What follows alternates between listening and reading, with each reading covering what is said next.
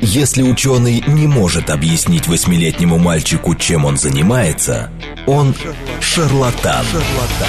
В ярком и популярном формате мы знакомим слушателей с интересными фактами из мира науки в программе «Ученый свет». свет. Программа предназначена для лиц старше 16 лет. Здравствуйте! В эфире программа «Ученый свет», в которой мы отвечаем на вопросы об окружающем мире с научной точки зрения. Программу ведут Вера Грибанова и Андрей Бычков. Вера, привет! Привет, Андрей! Всем добрый день! Сегодня у нас в гостях Игорь Родин, доктор химических наук, ведущий научный сотрудник кафедры аналитической химии химического факультета МГУ, заведующий лабораторией масс-спектрометрии, заместитель декана химического факультета по научно-инновационной работе. Добрый день, Игорь! Здравствуйте. Я надеюсь, я все правильно вот скороговоркой сказал. Абсолютно. Ну, я могу сразу сказать, у нас, во-первых, в студии три химика, вот, во-вторых, все-таки я тоже... Ужаснитесь, друзья. Я тоже когда-то учился на химическом факультете, даже работал несколько лет, поэтому с Игорем мы знакомы чуть дальше, поэтому уж простите, мы будем на «ты». Вот, поэтому э, о чем мы сегодня поговорим? На самом деле, э, в принципе, из регалий нашего гостя можно догадаться, потому что все-таки мы сегодня будем касаться именно аналитической химии. Я поставил заголовок э, «Современные методы аналитической химии», но звучит это, может быть, не очень понятно не, не для химиков, потому что слово «аналитик» сейчас используется в гораздо более широком да, значении. Конечно. То есть э, банковский аналитик Можно и так работать далее. с данными, например, и тоже Да. быть аналитиком. А, но вот а, в химии аналитики это те, кто занимается анализами веществ. Это исторически одно из а, первых так Направлений. сказать, да, направлений. Вот. И а, поэтому мы сегодня будем говорить именно об аналитике применительно к химии, и конкретно будем говорить об аналитических, а, о современных методах аналитической химии. И э, Ну, мы, наверное, еще расскажем, где это сейчас используется, в Да, каких да, да, да, да. областях Вот. применимо, И правильно? Не просто вот с академической точки зрения, потому что здесь, в принципе, можно открыть э, Википедию учебник, или да. учебник по аналитической химии. Это вряд ли вас заинтересует сейчас. Вот мне Игорь рассказал, когда мы созванивались вчера, что, оказывается, даже в меде сейчас обнаруживают антибиотики. И это именно благодаря чувствительности современных методов.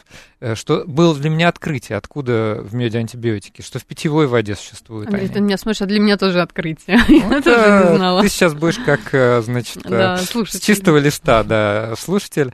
А еще, например, вот мы обсуждали, какую на самом деле курочку лучше купить. У бабушки в деревне, фермерскую, или вот обычную специфабрики. Мгм. Мы с тобой не обсуждали Не этот вопрос? обсуждали никогда. Да, вот сейчас как раз обсудим. Предлагаю. Потому что э, это как раз одна из наших тем э, рассказать с научной точки зрения какие-то научные, околонаучные мифы разрушить, потому что, ну, есть такое понятие, как натуралистическая ошибка, чуть-чуть забегая вперед, да, когда людям кажется, что все, что натурально, все, что выросло на своем огороде, оно априори Полезно. полезно, да. А то, что выращено на фабрике, да, оно искусственное, оно плохое. Вот. Ну, мы, конечно, много раз говорили об этой натуралистической ошибке и напоминали, что такие заболевания, как тиф, э, дизентерия, вирусы э, ВИЧ и гриппа, это все самые, что есть, натуральные, природные объекты, которые выросли в природе. Таких примеров огромное количество. Есть даже статистика, что от продукции органического земледелия э, страдают довольно много людей в мире, потому что они могут содержать кишечную палочку, удобряют навозом. А вот с позиции как раз аналитической химии нам расскажет наш сегодняшний гость. Давайте. Э, Но предлагаю начать сначала. Какие, собственно, методы аналитической химии можно считать современными? Игорь, скажи нам, пожалуйста. А давайте мы начнем с того, что такое вообще аналитическая химия Давай, современная. давай. И зачем она нужна, что это за наука такая, и какие она задачи решает. Ну, аналитическая химия это на самом деле не только химия, это еще и физика, еще и очень много биологии и математики, и даже информатики, потому что в современной аналитической химии в том числе стоит задача интерпретации данных, и автоматически возникает задача анализа больших массивов. То есть аналитическая химия это такая химическая дисциплина, которая выросла в нечто такое междисциплинарное, не побоюсь этого слова. Это комплекс наук, область знания, которая позволяет создавать методы, которые позволяют изучать находящиеся вокруг нас образцы, объекты с точки зрения их химического состава. То есть вопрос, который встает так или иначе каждый раз, когда мы пытаемся описать тот или иной образец, из каких веществ этот образец состоит. Причем под образцом здесь может быть что угодно. Это может быть что-то, что сделали химики у себя в лаборатории в колбе, и это может быть человек, это может быть вся планета, это может быть ну, что-то, общем, что, мы угодно. принесли. Да. Включая, ну, например, методы, которые позволяют проводить химический анализ где-то далеко-далеко, там, где нас нет, ну, например, На, на Марсе. других планетах, на Марсе. Да. Мы можем изучить состав хвоста кометы, мы можем изучить состав материалов, которые находятся, состав веществ э, в кольцах Сатурна, что было недавно сделано, какие-то дистанционные зонды, которые выбрасываются в атмосферу других планет. И все это аналитическая химия. Методы одни и те же. Причем, э, если говорить о более конкретных методах, то, конечно, бы хотелось сегодня, наверное, сконцентрировать внимание на тех методах, которые вышли за пределы лабораторий и массово-массово проникают в нашу повседневную жизнь. И вот когда мы говорим о безопасности продуктов питания, продуктов питания, о безопасности человека, о его здоровье, то как раз вот здесь современные методы, и прежде всего методы, основанные на хроматографии и масс-спектрометрии, вот эти два слова я произнесу, Мгм. Все, Они наверное, уже сейчас испугались. играют крайне важную роль. А что же это за методы? Ну. Да. когда мы берем объект, предположим, под объектом мы будем понимать ту самую курочку, о которой мы начали А сегодня говорить, бройлерную или фермерскую? а Ну, вот любую. какую-то. Вот нам... А мы возьмем две, Ну Да. да. даже три. Возьмем одну, которая выросла у бабушки в деревне и клевала, что попало. Ходила по деревне и клевала все, что найдет.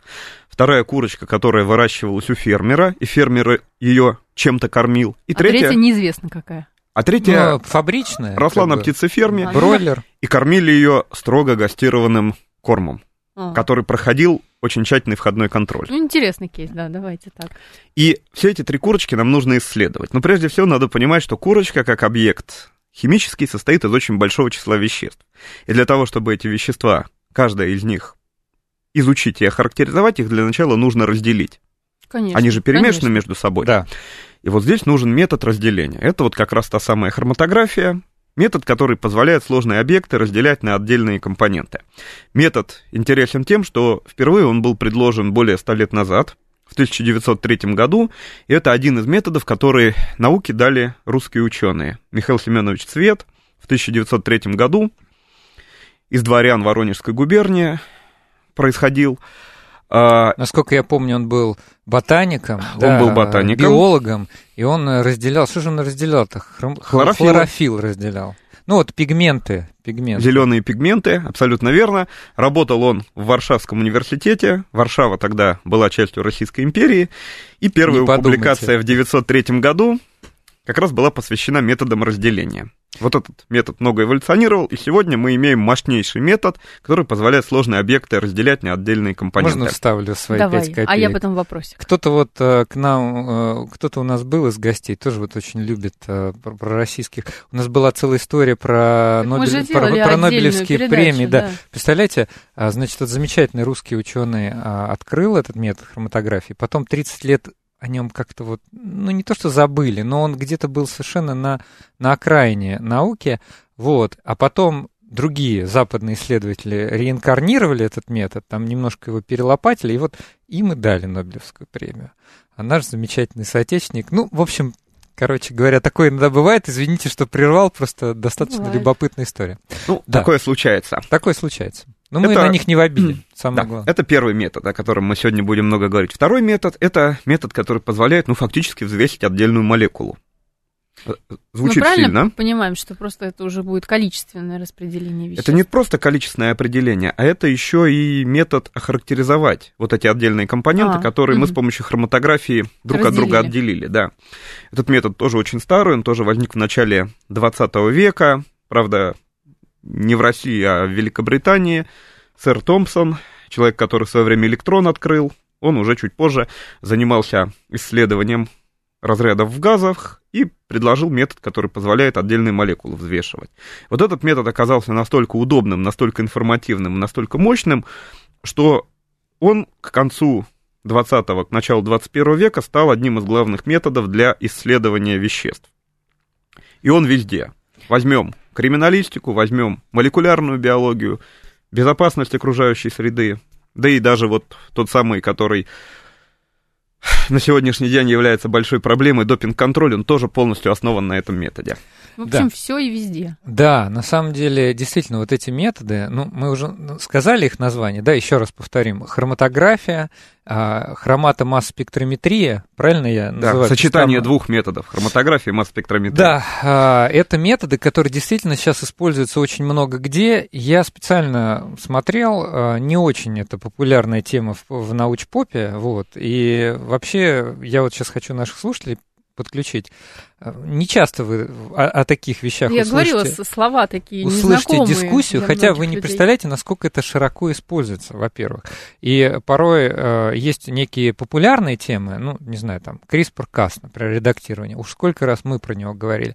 При всем уважении генома. к этому методу, вы знаете, CRISPR-Cas, э, ну, может, сейчас биологи со мной, конечно, поспорят, скажут, что это тоже уже вошло в, в практику лабораторную, но я вам хочу сказать, хроматомасс э, используется настолько широко, там практически там, в каждом городе России, ну, в каждом крупном городе России найдется несколько лабораторий, занимаются ли они криминалистикой или занимаются они а к- прибор у них контролем. стоит. Да, и приборы у них есть. Поэтому это вот то, что называется, это, это, это реальность, это современные методы химии. И химики, э, получая образование, после этого идут работать на, на этих установках, на этих приборах. Э, Значит, хочу напомнить, мы в прямом эфире. Поэтому смс 8 925 4 восьмерки 94 8 или телеграм радио говорит МСК. А, несколько вопросов наших слушателей. Ну вот не могу не ответить ли- на личный вопрос, не буду ничего пояснять всем остальным. А, значит, э, про- э, он, он меня поймет. Нет, ответ нет, я от них в свое время сбежал. Значит, э, 21 пишет, одному химику следует научиться русской речи. Значит, э, пойду к Жене Фоминой, попрошу ее, чтобы она мне дала несколько уроков. А, Есть более серьезный вопрос. А может быть, это про меня, кстати, Андрей. А чего ты такой сразу самокритичный? Я у нас, очевидно, в передаче частенько умею накосячить. Спасибо вам за замечание. Хорошо. Будем учиться. Есть более, да, серьезные такие вопросы э, непосредственно по теме программы. Какие математические модели молекулярной структуры веществ используют в аналитической химии? Ну, это так, я думаю, это, э, может быть, наш гость прокомментирует. Может Интересный быть, не- вопрос. Ну, тут надо, наверное, сразу было двух экспертов, да, а, вызывать. Да, Потому скорее что здесь как тот, бы кто это занимается- на стыке все таки Тот, кто занимается мат-моделированием, э, слушатель 69 пишет, ошибаются ли люди ощущают эту разницу на вкус, наверное, речь как раз про ту самую курочку. Вы знаете, на самом деле интересный эффект, э, интересный факт. Вот вы сейчас услышите от Игоря Родина правильный ответ, да, значит, э, какая на самом деле лучше, а э, здесь опять обман. Э, Наши, рецепторы вкусовые иногда, э, вы знаете, э, и яд тоже бывает вкусный на вкус, да, и похож на, значит, э, на какие-то нам очень привычные вещества. Ну, не знаю, там, э, в школе развлекаются школьники, хим- химики делают опыты, да, вот соединение, например, ацетат свинца, э, Называется свинцовый сахар. Оно на вкус очень сладкое. По-моему, Мгм. даже слаще, чем сахароза обычная. А как вы, поним- как вы понимаете, э, соль Свинец, свинца от- свинец оттуда никуда не улетел, как вы Э, понимаете. Да, это не очень хорошая тема. И слушатель 94 пишет, я слышу, я химик и биотехнолог, несколько восклицательных знаков, так приятно, что вы освещаете эту тему. Спасибо и Приятно, нам, что и вы нам. нас слушаете. А, давайте тогда ближе к делу, э, слушайте нашего гостя, если у вас будут какие-то вопросы, обязательно их задавайте. Теперь мы возвращаемся к нашей курочке. Да, давайте вернемся к курочке. Да. Во-первых, что может быть с курочкой, вообще неважно, откуда она произошла, страшного. Это Мгм. содержание там тех или иных веществ, которые плохо влияют на человека. Ну, тут могут быть вещества, которые в курочку попадают случайно, загрязнители, ну, например, тяжелые металлы, диоксины, полиароматика. Те вещества... Случайно вы имеете в виду как? Случайно это то, что ни одна из э, куриц, на ферме ли она, или, может быть, э, в другом месте, она не защищена от вот этих вот э, Никто факторов. специально Ну, этого курицам давать не Мгм. будет, по Мгм. крайней мере, в здравом уме. мгм. И действительно эти вещи плохо влияют на организм, те же самые тяжелые металлы. Вот та курочка, которая ходит в деревню у бабушки, она вполне может склевать непонятно что. В некоторых районах нашей страны в почве повышенное содержание тяжелых металлов, поэтому они могут туда совершенно естественным путем попадать, как, в- как, как вариант. Да. А, но никто специально курочке давать это не будет. А есть группа веществ, которые используются в производстве мяса, например, антибиотики и стимуляторы роста.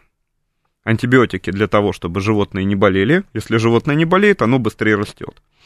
Или стимуляторы роста, но это, как говорится, с точки зрения некоторых производителей Я сам сказала, Бог велел. бизнес, бизнес-процессов уже. Да, ничего личного, только бизнес. И тут как раз возникает вопрос контроля. И эти вещества нужно в курочке померить. Да. И концентрации тех же самых антибиотиков, которые нужно измерять, они очень низкие. Это нанограммы на грамм. Это 10 в минус девятой степени массовая доля. А вот можно я прерву, просто спрошу, а для наших слушателей тоже может быть интересно.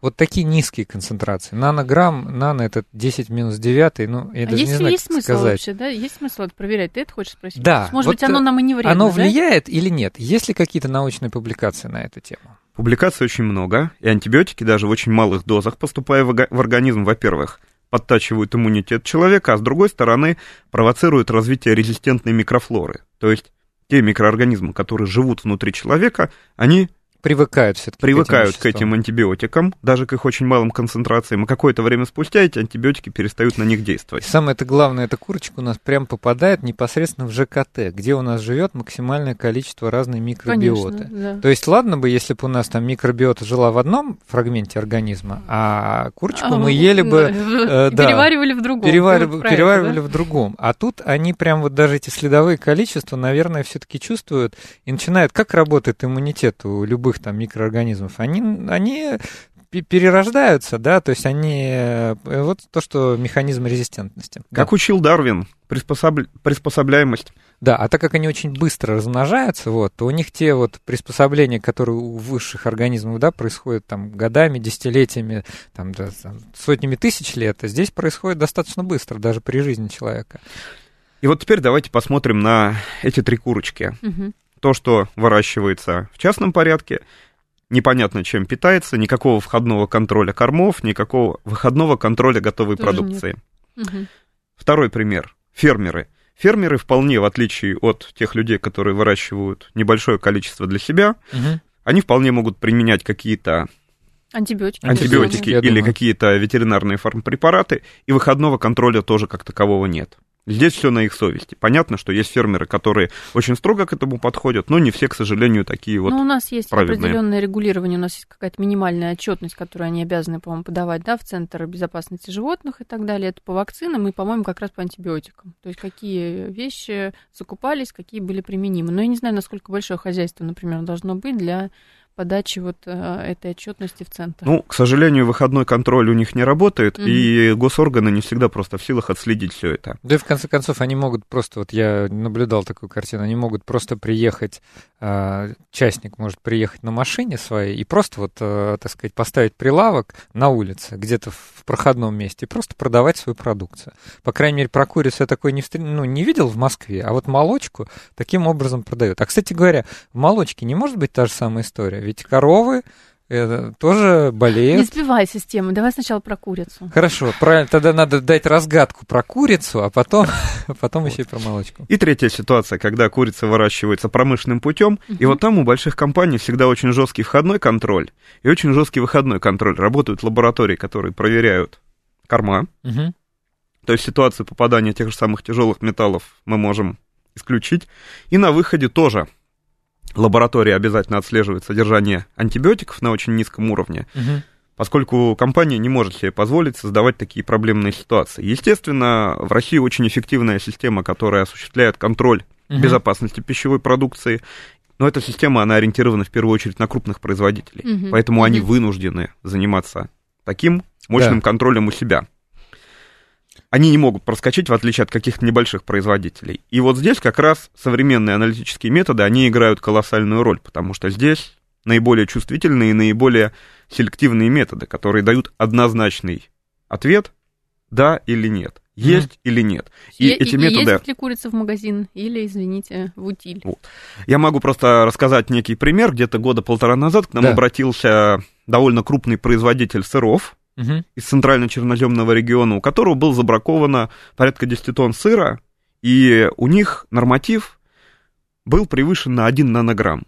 То есть предельно допустимая цифра у них была, если я не ошибаюсь, что-то порядка там 10 нанограмм по веществу. Мгм. У них было 11. А это секретное вещество или можно даже сказать, хотя бы к какому классу? А, это, был, э, стимуль... это был, э, если я не ошибаюсь, гормон роста. А, мгм, Ну, это было достаточно давно, я бо- боюсь соврать, но, по-моему, это был гормон роста. Мгм. И они ходили и пытались найти ту лабораторию, которая сможет им показать, Точно. что это не 11, а 9. Ага, понятно. Но, тем не менее, пройдя несколько референсных лабораторий, они всегда получали превышение, и вот Мгм. этот сыр, я не знаю его судьбу, но в продажу он не попал. Вот как интересно вы сказали, они искали лабораторию, которая сможет им показать не 11, а 9. А я думаю, ну, наверное, лабораторию-то они могли такую найти, Здесь, которая пожалуй, стоит- показать сможет. стоит- А на самом-то деле. Э, Да, стоит упомянуть такой термин из мира аналитической химии, как воспроизводимость. И я вижу, что Воспроизводимость воспроизводимость результатов здесь была Ближе к 11, да? замечательная. Нет, ну в смысле, что э, результат повторялся из лаборатории в лабораторию. Результат повторялся. Хорошо, а вот э, ты еще произносил такие термины, как чувствительность да, и селективность. А мы можем тоже это пояснить, потому что для человека, который не занимался никакой аналитической химией, для Ну него да. это, наверное... Выс- Высокочувствительный метод. Да, Да, Это вот что какой? значит э, такие вот чувс- такие чувствительные методы как? Вот Ну, это как знать? Метод чувствительный, если он позволяет мерить очень низкие содержания вещества. Сейчас, на сегодняшний день, чувствительными являются методы, которые позволяют измерять на уровне там, 10 в минус 15 степени. То есть это просто сверхнизкие Какие-то содержания. Это сложно себе представить, но это сверхнизкие содержания. Знаете, 20 лет назад чувствительным считался метод, который позволял э, отследить следующую ситуацию. Бассейн 50-метровый, в Мгм. него бросают таблетку, Да. отбирают воду, и метод позволяет в этой воде Понять, есть там которая таблетка или перемешалась в бассейне, да, Ага. есть она там или нет. Но вот сегодня мы бросаем одну таблетку в 100 бассейнов.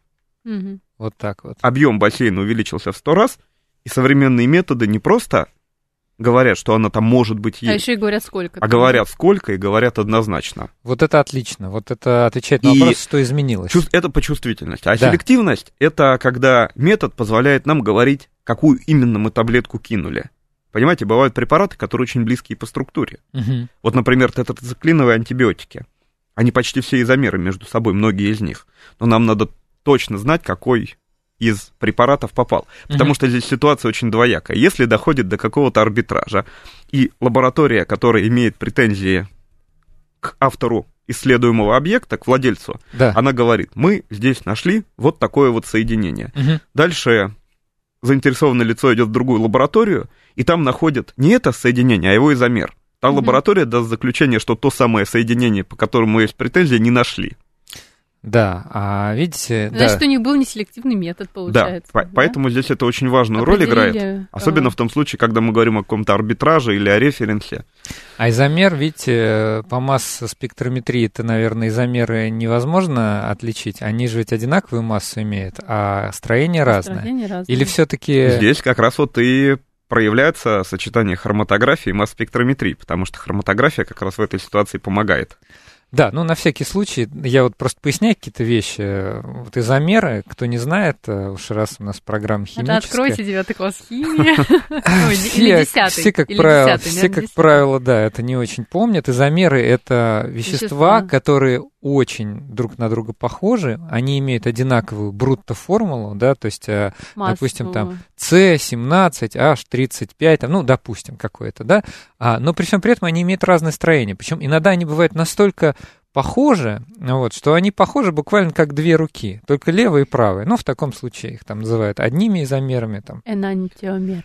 В другом Но при случае. этом они обладают кардинально разными свойствами, Да. особенно физиологическими. Да, то есть известно, например, что в биологических системах порой работает только один из изомеров. Обычно лево вращательный. да? Какой-то, да, допустим, вот э, когда мы говорим о тех изомерах, которые похожи как Мгм. разные руки, да, там среди них есть там лево вращающий, право вращающий, условно говоря. Вот, и вот нас спрашивают, как, вот, как вот утки? Да утки. нет, они Нет. все-таки по-другому немножко отличаются. Значит, э, нас э, с- тот же самый слушатель спрашивает, а у новорожденного кишечник стерильный? Ну, это вопрос, конечно, лучше к медикам, но, насколько я помню, из тех, ну, к врачам или к биологам, насколько я помню, да, как раз у новорожденных кишечник стерильный, и та микробиота, она сначала приходит от матери, а потом mm-hmm. уже от питания. А, напомню, мы, значит, сегодня говорим в прямом эфире про а, аналитическую химию, про современные методы аналитической химии. У нас в гостях Игорь Родин, доктор химических наук, ведущий научный сотрудник кафедры аналитической химии, заведующий лабораторией масс-спектрометрии химического факультета МГУ и заместитель декана химического факультета по научной инновационной работе. А услышимся мы с вами после перерыва. В ярком и популярном формате мы знакомим слушателей с интересными фактами из мира науки в программе «Ученый свет». свет.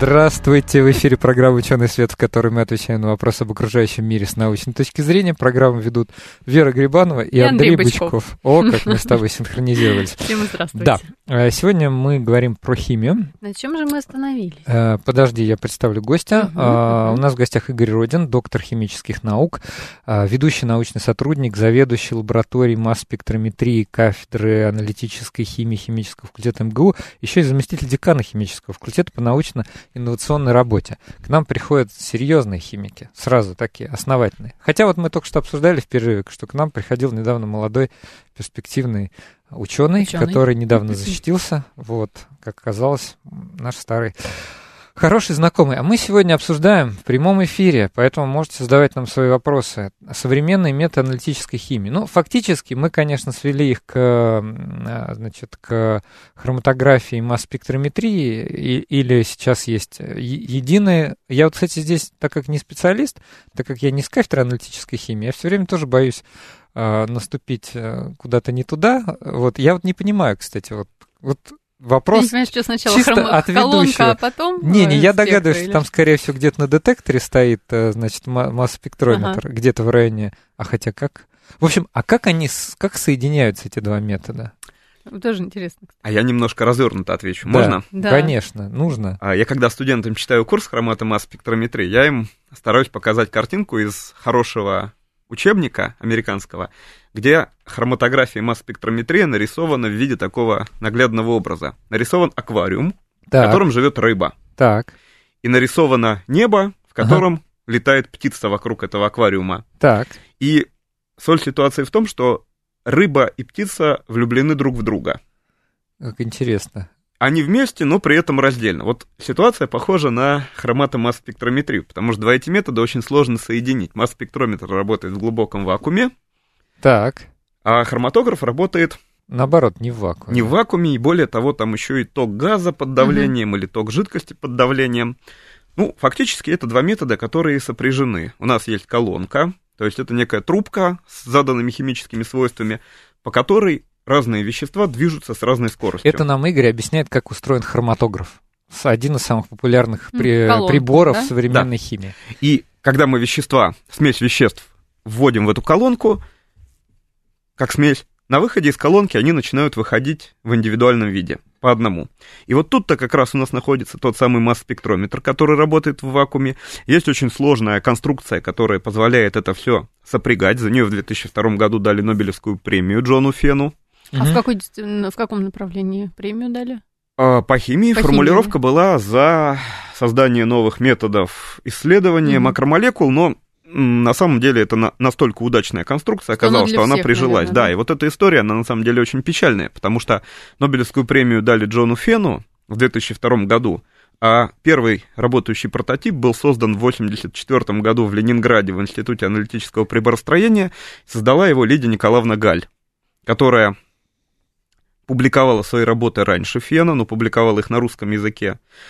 Фен публиковал их позже на английском, весь мир прочитал работы на английском, и даже более того, есть мнение, что за несколько лет до первой публикации, в 1982 году, Фен приезжал на конференцию в Новосибирск, где Лидия Николаевна Галь с ним поделилась своей идеей и рассказала о том, как это можно сделать. Фен это реализовал, на весь мир заявил об этом, и в 2002 году получил Нобелевскую премию. Как это иногда бывает в науке, то, о чем мы говорили в самом начале. Вот, кстати, возвращаясь к самому началу, вот еще раз так подытожить, значит, получается, что первоначально придумали такую идею, что а, если у вас есть смесь веществ и есть некий сорбент, да, на нем эти вещества могут с разной скоростью сорбироваться, да, и таким образом разделяться. Мы это можем видеть визуально, а можем, если мы организуем некий ток, да, какого-нибудь носителя, не, не помню, как это точно называется, да. Подвижной фазы. Подвижная, Подвижная фаза, да. То, соответственно, По времени, да, мы, и поставим на выходе детектор, который будет детектировать вещества, то мы можем и как бы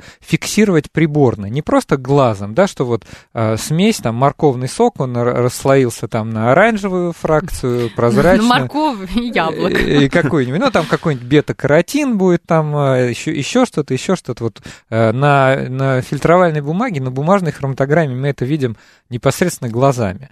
А в хроматографе в современном на выходе стоит детектор, существуют разные виды детекторов. А ноу-хау в том, что его еще соединили с масс-спектрометром, который, значит, позволяет молекулы просто взвешивать каждую молекулу. Ну, там, конечно, это технологически выглядит э, весьма непросто. Весьма э, там не весы. Да, и не весы там стоят, даже не аналитические.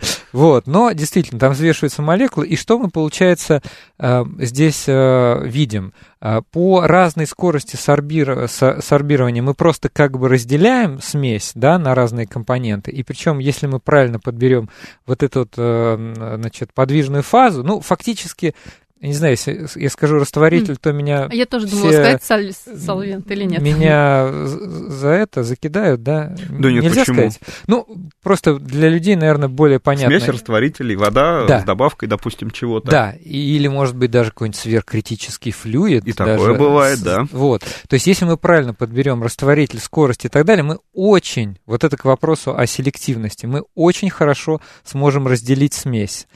А масс-спектрометр, масс-спектрометрическая часть, она позволяет очень точно взвесить молекулы, и мы не просто знаем, что вот вещества разделились, но мы можем точно понимать по массе, что за молекулы вышли из нашего прибора. Мы можем понять, какие они, поскольку для каждой молекулы ее молекулярная масса — это очень индивидуальная характеристика, очень специфичная. И мы можем не просто молекулы взвешивать, а в процессе mm-hmm. вот этого условного взвешивания мы их можем еще и поштучно посчитать.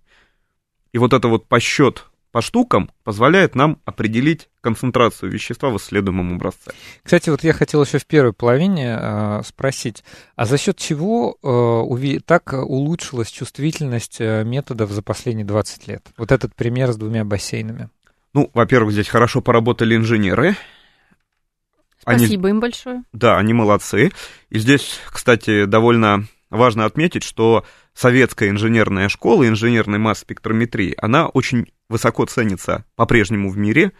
Она до сих пор существует. В лучших вузах российских делаются инж... Э, готовятся инженеры масс-спектрометристы, это МИФИ, МФТИ. И в крупных иностранных компаниях, которые это производят, очень много Русских. наших соотечественников. Да, мы тоже это знаем. Ну Павел, хорошо, то есть... Э, хотела сказать, у нас э, слушатель Павел задает вопрос Игорю Родину. Раз уж мы отвлеклись на вопрос. Ну, давай. Какими, э, каким методом и где в Москве проще и быстрее всего померить общий органический углерод в растворе? Вот просят вас подсказать. Общий органический углерод. Общий органический... Я не очень поняла тут, да, совсем что... Общий органический углерод меряется с помощью прибора, который называется измеритель ага. общего органического углерода. А, По-английски TOC, это специальный прибор. В крупных лабораториях они есть, они есть э, ну, на химфаке МГУ, но химфак МГУ не может, к сожалению, с физическими лицами работать, как научная организация. Ну, практически в любой крупной лаборатории, которая серьезно работает, есть такой прибор. Это очень распространенное устройство. Они есть у фармацевтов, поскольку для них это важный показатель. Они определяют качество воды, которое используется в производстве фармпрепаратов, угу. как раз вот по такому интегральному показателю, как общий органический углерод. Фактически вся органика, которая есть э, в воде, в этом э, Именно в так. Смысл. Это понятно, важный экологический, понятно. кстати, параметр, который тоже широко используется, ну, например, в лаборатории Мосэкомониторинга такие приборы есть. Фактически все органическое вещество, которое в растворе есть, оно окисляется, а дальше тем или иным способом регистрируется. Ну, например, по ИК-поглощению может mm. использоваться оценка содержания общего органического углерода, тогда смотрит просто возникший в результате окисления углекислый газ. Это mm-hmm. довольно распространенный метод. Хорошо. А вот. я хотела все-таки курицы вернуться, Андрей. А мы что мы про? Ну, мне кажется, мы как-то тут не финализировали все-таки, что вот разница в чем? У нас же три кейса было. У нас же там фермер, а, э, простите, фермер, бабушка, фермер и э, да. производитель. Отгадка, большой, да? отгадка здесь, видимо, такая, отгадка. что несмотря на то, а, а Игорь меня поправит, что несмотря на наше натуралистические соображения о том, что вот бабушкина курица или фермерская, она может быть, она не только вкусная, но она и полезная. Здоровенькая С каких-то, да. А, значит, химики, которые занимаются анализами, могут тщательно вот ее э, измерить, все вещества, которые входят в состав. И на выходе на птицефабрики ведется подобный Э, точный контроль современными методами аналитической химии. И в этом смысле мы не можем сказать, что она там вкусная, полезная, но, но мы, мы можем, не можем вообще ничего мы сказать, можем я бы так точно сказала. сказать, какое количество тех или иных веществ, в том числе антибиотиков, в ней находится. А вот про фермерскую да, про и фермерскую бабушкину мы не можем сказать ничего. Ровно то же самое, наверное, относится к каким-нибудь рыбам, которые производятся в аквакультуре и которые, в- так сказать, просто вылавливаются в открытом море. Можно я немного финализирую? Конечно. Если коротко, э, курочка, которую вырастила бабушка или фермер, это черный ящик с сюрпризами. А курочка, которая произведена промышленно, там сюрпризов не будет. И я не буду называть организацию, но это крупный профильный институт, который как раз именно этими вещами занимается. В свое время, несколько лет назад, они проводили исследования. Действительно, они фактически брали большую выборку образцов разного происхождения, и они вот это вот мое высказывание подтвердили, то, что в курочках, которые были приобретены на рынке, у частных лиц достаточно часто находились крайне неприятные сюрпризы, которых заведомо нет и быть не может в тех образцах, которые выращиваются промышленно. Ты еще говорил, что не только в курочке обнаруживаются неприятные сюрпризы. Для меня прям супер большим сюрпризом и, и очень неприятным оказалось то, что, оказывается, в меде содержатся антибиотики. Были исследования? Да, это на самом деле широко известная проблема. Ульи часто обрабатывают антибиотиками и какими-то антимикробными препаратами, Мгм, причем мгм. здесь чаще всего используют левомицетин, который в медицинской практике используется сейчас нечасто в силу своей высокой токсичности. И, естественно, когда ули обрабатывают, все это попадает в конечный продукт, то есть в мед. В мире это колоссальная проблема, особенно в странах Азии, в Китае все это используется бесконтрольно. В Евросоюзе, в Японии и даже в нашей стране очень активно работают лаборатории, которые пытаются отлавливать вот эти нарушения. Кстати, в России, не сочтите за рекламу, не сочтите за какие-то там пропагандистские лозунги, но система контроля безопасности продуктов питания работает очень хорошо и критерии жесткие. Ну, у нас вообще законы э, строгие. А. Они просто, это иногда компенсируется том, что не везде, не везде Нигде они не соблюдают. соблюдаются. Андрей, а я вот э, подумала, смотри, тебе не кажется, что э, если проводить аналогию с курицей, Мгм. вот курицу мы, допустим, не будем на рынке где-то покупать, да? Да. А тогда вот мед, я, например, лучше не буду покупать тот мед в магазине, который от какого-то производителя такого крупного, а возможно, я пойду к частнику, у которого там, ну, может быть, несколько, да, вот каких-то, я не знаю, у- удельев, да, где вот, ну, Ульев. ульев, ну, я имею в виду вот немножко земли, где он это разводит, Да. все. И, а может быть, он не использует вот эти антибиотики. А может, а, может, а использует. может, я у него сразу спрошу там как-то. А он тебе не скажет. Он прямо так и скажет, что я вчера все свои ульи обработал левомицетином.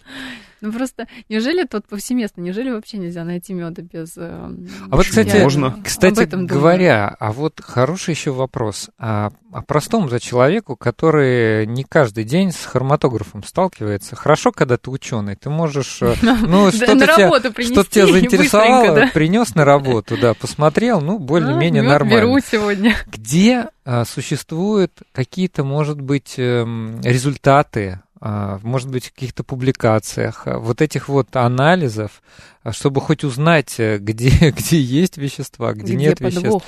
И быть. то же самое я бы расширил это еще. Мы обсуждали, что и в питьевой воде сейчас обнаруживаются антибиотики. Вот тоже эту ситуацию бы хотелось а, проговорить. Ну, первая часть вопроса такая. Где-то вообще об этом можно узнать, кроме научных статей? Вот о содержании антибиотиков там в курице, в меде, в питьевой Ну, воде. наверное, по большому счету узнать об этом сложно. Читать нужно статьи, хотя их очень много. Но, конечно, основная часть публикаций это международные публикации на английском языке. Мгм. И здесь сложно. Хотя и на русском языке, в российских журналах тоже все это можно прочитать.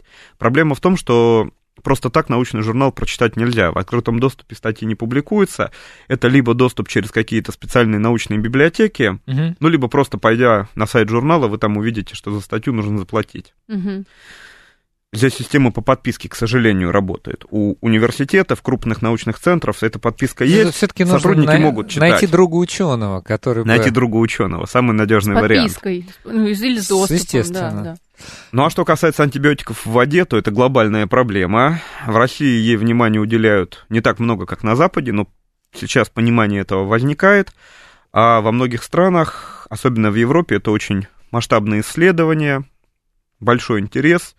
Ну и где-то в Евросоюзе уже это обсуждается на уровне законодательных инициатив, поскольку ситуация та же самая. Высокое содержание антибиотиков, ну как высокое, нанограммовое содержание антибиотиков в питьевой воде, это уже проблема, поскольку это начало возникновения резистентности у микроорганизмов. Угу. Ну, мы говорили, то есть это то количество, которое уже заставляет э, нашу иммунную систему реагировать. Это из сельского хозяйства приходят вот эти антибиотики в питьевую воду? Это попадает в том числе из сточных вод. Mm, это а большой прием людьми где. антибиотиков. Да, то есть люди сейчас просто активно используют. Ну и возвращаясь тогда к людям, непосредственно, мы хотели еще поговорить про медицинские применения, да, а, вот этих вот современных аналитических методов, в том числе про персонализированную медицину, про которую все говорят, а вот на самом деле, вот Игорь мне тоже рассказал, что, на, что существует то, что действительно можно смело назвать персонализированной медициной, когда мы а, проверяем на конкретном человеке, как будет действовать тот или иной препарат. Можешь рассказать? Я просто немножко, может быть, коротко, но объясню, в чем суть. Вот представьте угу. себе, есть 10 пациентов. У 10 пациентов одна и та же патология. И организмы у всех немножко отличаются. У кого-то чуть более активны одни ферменты, у кого-то чуть более активны другие. И когда эти 10 человек примут один и тот же препарат, этот препарат будет себя в организме вести по-разному. У кого-то он будет выводиться быстрее, у кого-то медленней, у кого-то он будет проникать через мембраны лучше, у кого-то хуже. И идея персонализированной медицины заключается в том, чтобы после того, как человек принял таблетку определенную, посмотреть, насколько эта таблетка хорошо именно у этого человека работает. А для этого нужно измерить содержание этого препарата, ну, например, в плазме крови, посмотреть, каким образом оно выводится из организма, это лекарственное средство. Или в качестве примера это лечение острого лимфобластного лейкоза, это проницаемость гематоэнцефалического барьера для кортикостероидов. Кортикостероиды синтетические – это целая группа препаратов, которые немного отличаются друг от друга. И у разных людей те или иные препараты с разной эффективностью проникают из плазмы в спинномозговую жидкость. А действовать они должны именно там, в спинномозговой жидкости. Это означает, что человек может много выпить препарата, а по действию, по действию и ничего не заметит, в спинномозговую да? жидкость он не пройдет, поэтому угу. будут только негативные эффекты, положительных не будет. Угу. И как это можно оценить в стандартной медицине? Человек пропил курс препарата, Ему стало лучше легче или лучше или не стало, не легче, да. В том случае, когда мы берем физхим-методы аналитические, которые позволяют это отслеживать, человек один раз принял таблетку, и буквально через 12 часов после приема мы берем у него спинномозговую жидкость и смотрим, есть там этот препарат или нет. Если есть, значит все нормально, Если есть, работает, да. принимаем дальше. И более того, вот этот путь, он позволяет оптимизировать процедуру. То есть мы можем уменьшать дозу препарата, если мы видим, что препарат хорошо проникает. И для этого нужны измерения в плазме, крови и спинномозговой жидкости. И для каждого человека это позволяет сделать свой протокол. Но здесь нужны измерения. Без измерений никуда. Я улыбаюсь, потому что Владимир пишет нам, что статьи можно скачать с одного сайта. Я не знаю, стоит ли этот сайт вслух употреблять, называть. Он называется Сай, а дальше... Вот. Хорошо, верно все. А, так, ну, кто а, захочет, тот знает. Правда ли, да, что при... Ну, те, кто занимается тоже написанием научных статей, знают про все эти ресурсы. К сожалению, это не, не то, что... Это вообще ведется огромная дискуссия в, в научном сообществе. К нам приходили даже участники этой дискуссии, мы это обсуждали. А, нас спрашивают, правда ли, что при нагревании меда в нем образуются полимеры, которые очень вредны? В нем образуются не полимеры, в нем производятся, возникают производные фурфурола. Мед содержит очень много в себе сахаров. Сахара, в том числе пентозы, так называемые. При нагревании они превращаются в производное фурфурола, которые обладают достаточно токсичным эффектом. И, кстати, а, для чего мед нагревают? Мед засахаривается. Если его нагреть, он снова становится жидким, угу. и можно низкокачественный засахаренный мед продавать под видом высококачественного. Да. Но вот эти соединения, они одной, с одной стороны не очень полезны и стараются не допускать их присутствия. Это один из параметров, по которым мед, кстати, контролирует качество меда. Угу. С другой стороны, это признак того, что мед низкого качества, который перетапливали. Поэтому да, никому не советую перетапливать мед. Кстати, а может быть, ты знаешь, тоже вечный вопрос, вопрос э, баталий, баталий в научно-медицинской среде. При нагревании масел растительных и при их многократном использовании А происходят э, какие-то тоже с ними изменения? Нигде вы ничего не анализировали, не сталкивались Был, с этой кстати, историей? вопрос у кого-то про масло у нас сегодня. Там Ну, растительное масло понятие растяжимое, но я чего-то конкретного, какого-то эффекта от нагревания масел не могу назвать. Вот мед, Мгм. там все четко и однозначно. А, понятно. Мгм. Хорошо, вот еще слушатель 23 спрашивает, а какие тесты продуктов можно проводить в домашних условиях? А, ну и дальше продолжает, пожалуйста. да, я знаю, что только что на сметану капнув йодом, можно якобы проверить наличие крахмала. Ну, Почему якобы? Ну, да. принципе, йод- Якобы, йод- йод- йод, абсолютно крахмал, якобы. Йод, крахмальная, да, реакция, если посинело, окрашивание. значит, Да. действительно крахмал есть. А вот действительно, может быть... э, И вот я бы тогда продолжил, может быть, на перспективу, потому что появляются, наверное, какие-то миниатюрные устройства, которые уже в перспективе могут применяться, ну, не только в серьезных лабораториях, но и практически в полевых условиях. Ну, я отвечу так. Да. Зачем покупать хроматомасс-спектрометр, который стоит несколько сот тысяч долларов, если бы можно было бы все делать в домашних условиях простыми средствами? К сожалению, многие, большинство серьезных параметров и показателей, которые влияют на безопасность, оценить самостоятельно невозможно. Это вопрос для серьезно оснащенной лаборатории. Вот, к сожалению, так. А вот эти вот э, тестеры, знаешь, мне просто иногда люди спрашивают, говорят, ты общаешься с учеными постоянно, ты вот э, спроси их как-нибудь. Вот Понятно. Нитро... Ну, самые стандартные Нитрат. это нитротометры, да? Нитротометры. Электрохимические Да. нитротометры. Они неплохо работают для каких-то простых продуктов питания, но часто у них не хватает селективности, поэтому они могут давать либо ложноположительные, либо ложноотрицательные результаты. Ну, а в чем вот более-менее там мы можем быть уверены? Для Ну, типа продуктов? овощи с гомогенным, наверное, внутренним, типа арбуза. Ну, скажем так, какой-то арбуз там или огурец, где много воды и немного растворенной органики, они, наверное, Персик будут пойдёт? давать более-менее нормальные показания нитротометров. Что-то Ага. более сложное, уже, конечно, селективности не хватает.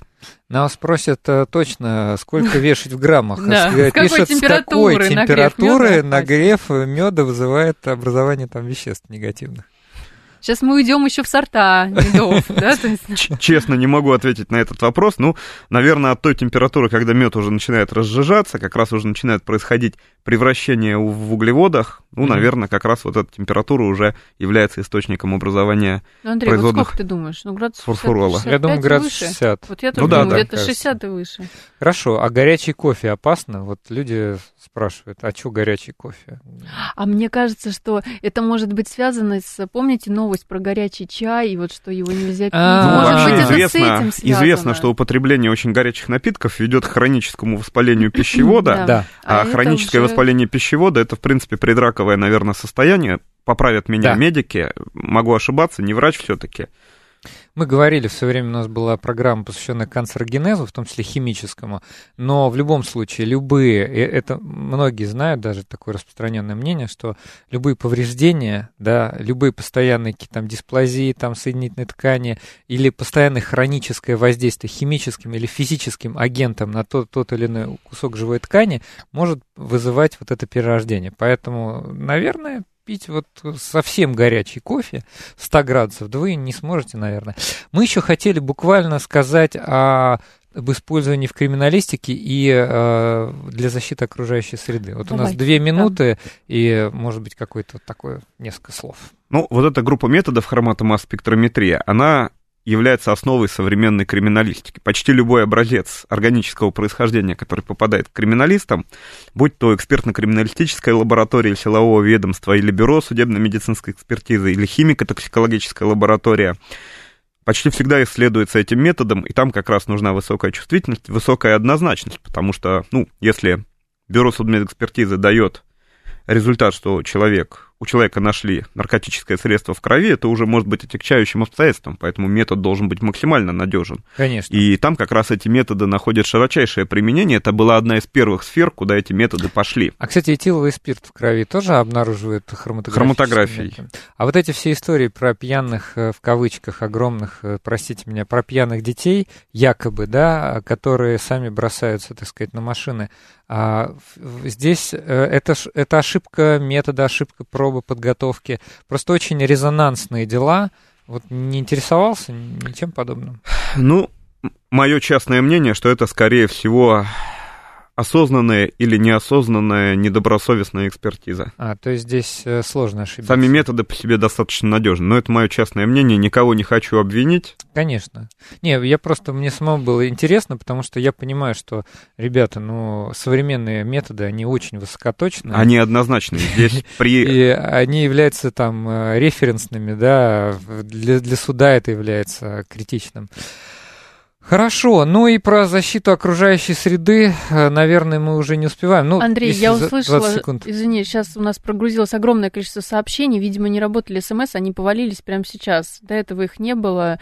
А, уважаемые слушатели, мы, вероятно, не на все вопросы успели ответить. Да, у ну, нас не было мы, их может видно. быть, тогда еще когда-нибудь пригласим Игоря в гости, потому что, мне кажется, то, что он рассказывает, очень интересно. Надеемся, что вам сегодняшние факты какую-то э, дали информацию к размышлению, с одной стороны, а с другой стороны, вы стали чуть больше понимать, как работают современные химики и аналитики.